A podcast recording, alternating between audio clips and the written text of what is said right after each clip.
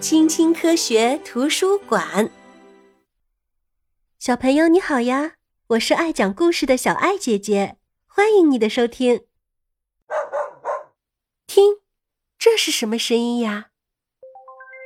对了，就是狗狗。今天啊，我们要来讲讲关于狗的科普小故事啦。狗的祖先是狼。在史前时期啊，人类收养了失去父母的狼崽，后来啊，他们成为了人类打猎时的帮手，再后来，他们渐渐成了人类的好朋友。慢慢的，被驯化的狼繁殖出一种新的动物——狗。小朋友，你看，这就是一万两千年前的狗的模样。通过人工选择。我们培育出了猎犬、牧羊犬，还有仅仅用来观赏的狗。今天啊，狗的品种已经到达了三百五十多种，各个品种之间啊千差万别。然而，大多数普通狗都无法归入这些品种。这些狗啊叫做杂交狗，它们是由不同品种的狗配种而繁殖出来的。哎比如这一只，这一胎的狗仔中有几只长得像妈妈，而另外几只长得像爸爸。一个月大时，这六只顽皮的小家伙就会离开他们出生时的摇篮，他们的乳牙也长出来了。很快啊，他们就不能再吃狗妈妈的奶啦。再过几周，他们就可以被新的主人领养了。一只小狗要学习的东西有很多，为了让它既不胆小又不好动，我们应该让小狗与人类还有其他的狗狗多多的接触，对它进行爱抚，跟它一起玩游戏，你就能很快的跟小狗熟悉起来。拴上狗绳是为了最终让它习惯戴项圈。咬拖鞋，这可不行。快给他一个磨牙的玩具吧，他就能很快停止干坏事了。躺下，方西。尼克西，坐下。待在那儿别动啊，弗莱特。等狗狗长大以后，就能对一些简单的指令做出反应了。为了慢慢训练好狗狗，我们可以用抚摸或者喂狗粮的方式来奖励它。服从对于狗来说一点问题都没有，因为对它来说，在主人家就像在狼群中一样，而主人就是狼群的首领。每天两次，早晨和晚上是狗狗的用餐时间哦。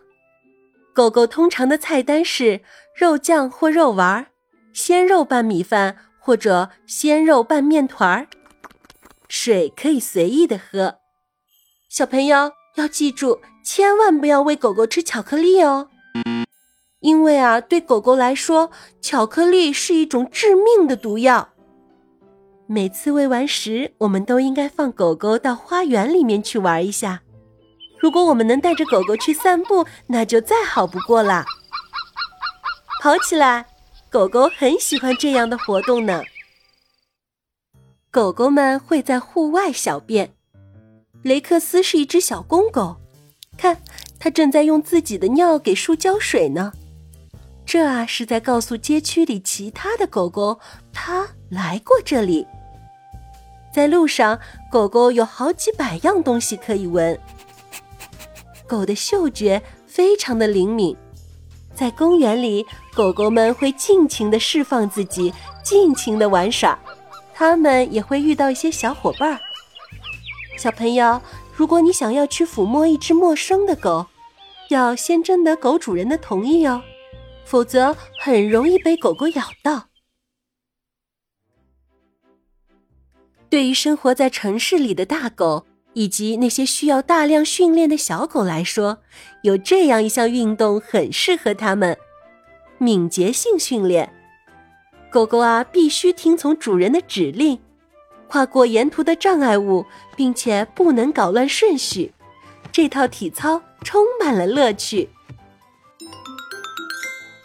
真棒！狗狗很高兴听到主人夸奖它，这也增进了他们之间的友谊。狗狗的身体变脏了，爪子上的指甲和狗毛都长长了。我们啊，必须定期给它梳理毛发，去除虱子，给它清洗眼睛和耳朵，还要经常给它一块大骨头啃啃，因为这样可以帮它清洁牙齿。小朋友，你想给狗狗剪毛吗？可以去宠物美容店哦，先给它洗澡，然后再剪毛。看，琪琪刚刚摆脱了那层过冬的厚毛。这让它热的受不了。看，它现在多漂亮呀！为了确保狗狗身体健康，我们每年都要带狗狗看一次兽医。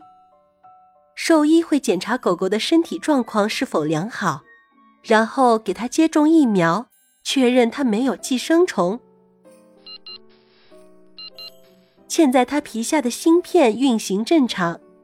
如果小狗被莫尔走丢了，我们啊就能从这张身份证上读出它和它主人的信息啦。